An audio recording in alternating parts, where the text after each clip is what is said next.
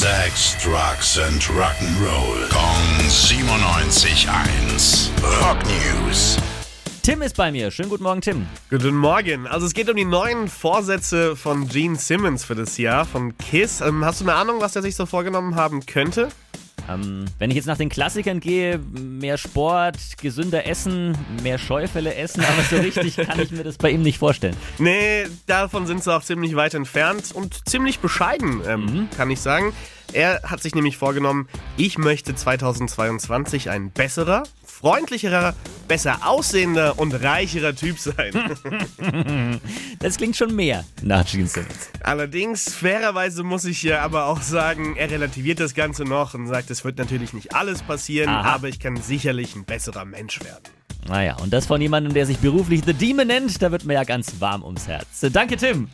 Rock News. Sex, Drugs and Rock'n'Roll. Kong 97.1. Frankens Classic Rocksender.